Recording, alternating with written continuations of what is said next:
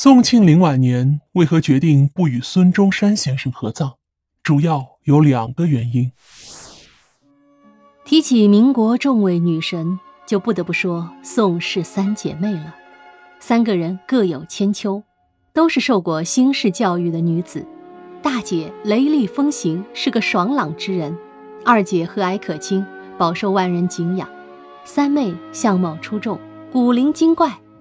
本期的主人公正是亲切的二姐宋庆龄。宋庆龄投身革命近七十年，长期承担了大量的国务活动。宋庆龄在年少时期与孙中山相知相爱，互相欣赏，但在当时他的家庭中看来，这个女婿啊，大女儿几十岁，十分配不上。但是谁也阻挡不了爱情的力量。宋庆龄不顾一切，用尽方法支持自己内心的爱情，最后下嫁于孙中山。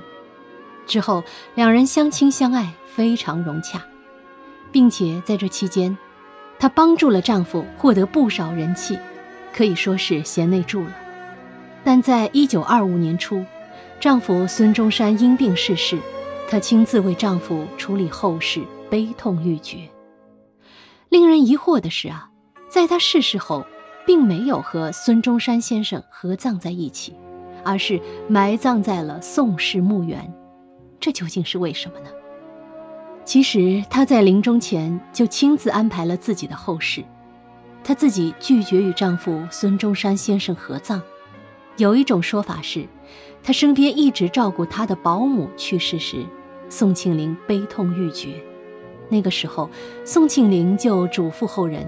要将他们两人合葬一起，还将位置画了出来，标明两人墓碑的位置应在他父母合葬墓的左右两侧，因为他们亲如姐妹，地位平等。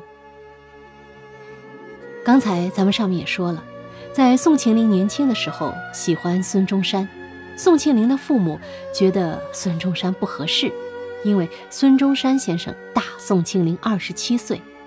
相信一般的父母也根本不会同意，但是宋庆龄为了追寻自己的爱，毅然决然地跟孙中山走进了婚姻的殿堂，让父母很伤心。正是因为这样，他一生对父母也是心怀愧疚，这也成为了他日后坚决要葬在父母身边的一个重要原因。安葬到父母身边，活着不能尽孝，死后要。尽忠尽孝。还有就是廖承志在《我的吊唁》一文中解释说，宋庆龄女士一生地位崇高，但她从未想过身后做什么特殊安排。台湾有些人说，她可能埋葬在南京紫金山中山陵。她想也不曾想过这些。中山陵的建造构思。他不曾参与过半句，也不愿中山陵因为他而稍作增添，更不想为此花费国家人民的钱财。所以，因为这些原因，最后宋庆龄没有跟孙中山先生合葬，而是选择跟父母安葬在一起。好，密室里的故事，探寻时光深处的传奇，下期咱继续揭秘。